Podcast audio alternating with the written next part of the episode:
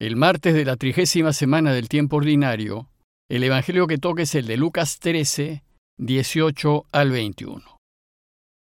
En aquel tiempo Jesús decía, ¿A qué se parece el reino de Dios? ¿Con qué lo compararé?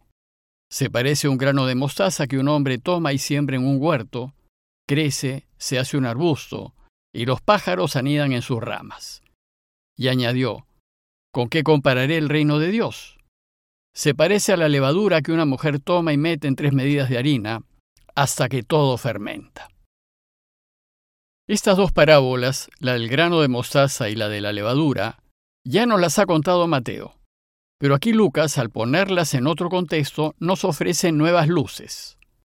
Lucas nos acaba de relatar la curación de la mujer encorvada, que como dijimos representa al pueblo de Israel que se había doblado por el peso de sus pecados alejándose así de Dios. Y nos representa también a nosotros, al mundo de hoy, a nuestra sociedad. Entonces lo que Jesús desea es enderezar al pueblo de Israel para que vuelva a dar fruto.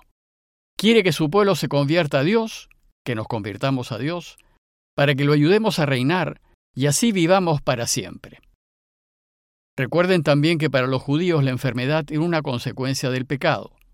Por tanto, por su pecado, Israel había quedado encorvado, y a causa de su vergüenza ya no podía mirar a Dios cara a cara. Y por supuesto ya no podía dar fruto, así como no lo dio aquella higuera que Dios abonó y regó, cuidándola para que diese fruto. En este contexto, en el relato de hoy Jesús nos invita a reflexionar en estas dos parábolas y con ellas cerrar esta etapa de su viaje a Jerusalén. Pues en Lucas estas dos parábolas son como una especie de corolario o resumen de las diversas enseñanzas de esta etapa del viaje del Señor.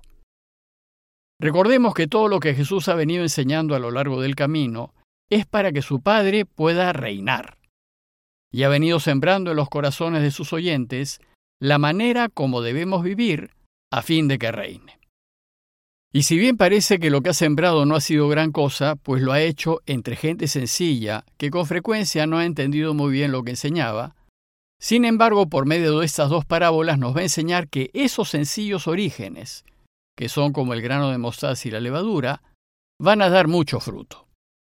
Entonces, para entender el sentido de estas dos parábolas, en este nuevo contexto recordemos primero lo que pretende el Señor y lo que pretende es que su Padre reine. Y como su Padre es verdad, cuando Él reine, ni la mentira, ni el engaño, ni la infidelidad tendrán lugar. Todo será transparentado, todo se pondrá a la luz y las apariencias desaparecerán. La gente se conocerá tal cual es, y no como quiere mostrarse o como desea que la vean los demás. Y como su Padre es justicia, cuando Él reine, a cada quien se le dará lo que merece y necesita. No habrá corrupción, no habrá abusos, no habrá tarjetazos, y las necesidades de todos quedarán ampliamente satisfechas. Y como la justicia trae la paz, cuando Dios reine, el mundo será un remanso de paz. Por tanto, así como lo desea Jesús, todos deberíamos desear que el Padre reine y que se haga realidad lo que pedimos en el Padre nuestro, que venga pronto tu reino. Pero para que Dios reine, requiere de nuestra ayuda. Por tanto, lo primero es enderezarnos. Y después debemos ser para Él sus ojos, su boca, sus manos y sus pies. Debemos ponernos completamente a su disposición para que Él pueda establecer su reinado por medio nuestro. Y la manera como nos ponemos a su servicio es a través de las decisiones que tomamos. Y lo servimos decidiendo en favor de Él, haciendo su voluntad. Por tanto, en cualquier decisión que tomemos en el trajín ordinario de la vida, cosa que hacemos a cada instante, debemos decidir así como nos enseña Jesús. Esto es, elegir siempre la alternativa en donde está la verdad, la justicia y la vida, porque la alternativa en donde está Dios es la única que le permite reinar, aunque a veces ella, en el momento, no sea la que más nos convenga. Pero, si queremos que reine, Debemos elegir su alternativa, aunque ella nos suponga pasar dificultades, es decir, aunque ella signifique cargar su cruz. Si hacemos así, si decidimos siempre en favor de Dios, entonces seremos administradores fieles, seremos como higueras que responden a los cuidados de Dios y por lo tanto seremos capaces de dar buenos frutos. Pues cuando nos ponemos al servicio de Dios, es Él quien actúa por medio nuestro. Pero ¿acaso nuestras decisiones en favor de Dios le pueden permitir reinar? Nuestras decisiones parecen insignificantes, pues son de cosas ordinarias de la vida. Por ejemplo, mentir o no mentir, ser o no ser infieles, decidir si tomar o no lo que no es mío, o decidir si participar o no en coimas o corrupciones. O también decidir, con lo que podamos, ayudar al que está próximo y en necesidad. Pero ¿cómo pueden esas pequeñas decisiones mías ayudar a que Dios reine? A lo más, ellas solo afectarán a mí, a mi familia y a mi entorno directo. Bueno, pues por medio de las dos parábolas de hoy, Jesús nos enseña que esas decisiones ordinarias que tomamos a cada instante en nuestra vida diaria, si las tomamos en favor de Dios y nos ponemos de su lado, ayudaremos a que reine. Dios no necesita que seamos grandes estrellas o que debamos hacer grandes y admirables cosas para que reine. Lo único que nos pide es que vivamos todos los días y todo el día como nos enseña Jesús. Y para que entendamos esa enseñanza, el relato de hoy empieza así. Jesús decía, ¿A qué se parece el reinado de Dios? ¿Con qué lo compararé? ¿Cómo puedo hacer entender a mis discípulos que basta que cada uno se comprometa en el trajín ordinario de su propia vida a ayudar, a servir, a perdonar, a amar a sus enemigos y a vivir a la luz de la verdad y la justicia? ¿Cómo puedo hacerles entender que si cada quien vive en cada momento de su vida como les propongo, y sin hacer grandes cosas, mi Padre podrá reinar? Entonces nos cuenta una primera parábola, a fin de enseñarnos que esas decisiones sencillas que tomamos a cada momento y que ponemos por obra, se parecen a un grano de mostaza que un hombre toma y siembra en su huerto. Crece, se hace un arbusto y los pájaros anidan en sus ramas.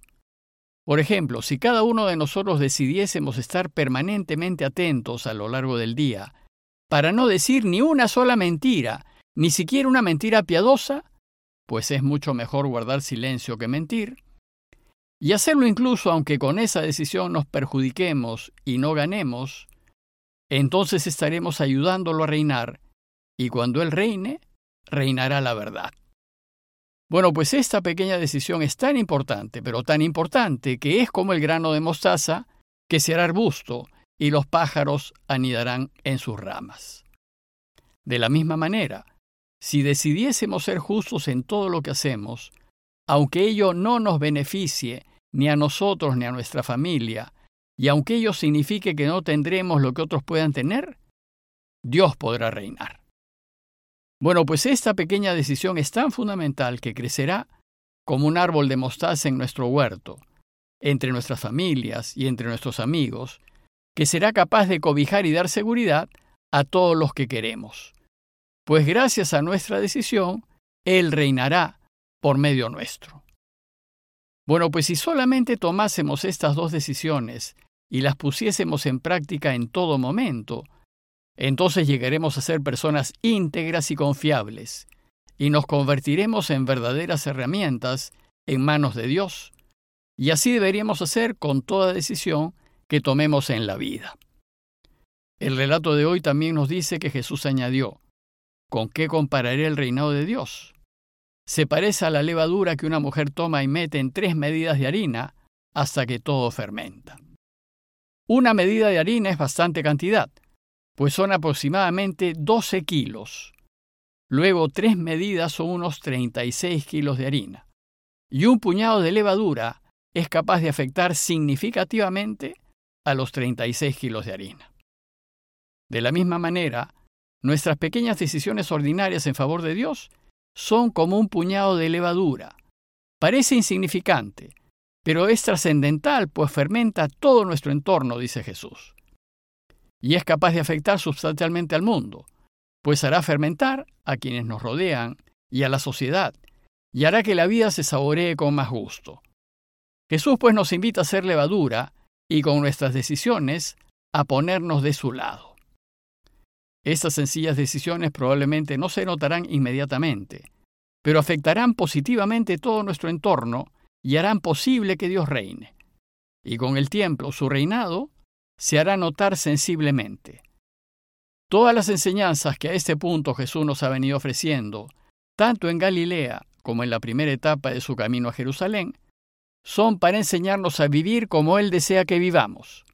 Son para enseñarnos a decidir como Dios desea que decidamos. Y son para enseñarnos que si vivimos conforme a las enseñanzas del Señor, Él reinará y el mundo cambiará para bien. En conclusión, tenemos que decidirnos a vivir como lo propone Jesús. Tenemos que comprometernos a vivir en total rectitud y a la luz de la verdad. No podemos hacernos cómplices de lo que está mal, aunque ello signifique no ser comprendido y aunque signifique tener problemas incluso con nuestra propia familia. Decidámonos hoy a ser verdaderos discípulos de Jesús. Decidamos ahora jugarnos la vida por Él y por su causa. Y decidamos servir, ayudar, perdonar y compadecernos de quienes sufren. Seamos semillas de mostaza o levadura en las decisiones diarias que tomemos, pues aunque nuestras decisiones pasen hoy desapercibidas, así como la semilla de mostaza o la levadura, al final se notarán y sus efectos serán extraordinarios. Pidámosle pues a Dios su ayuda para tener el valor, a partir de este momento, de vivir nuestras vidas a la luz de la verdad y la justicia, y decidamos vivir este camino para que Dios pueda reinar y el mundo sea mucho mejor. Compañía de Jesús, Jesuitas, Perú.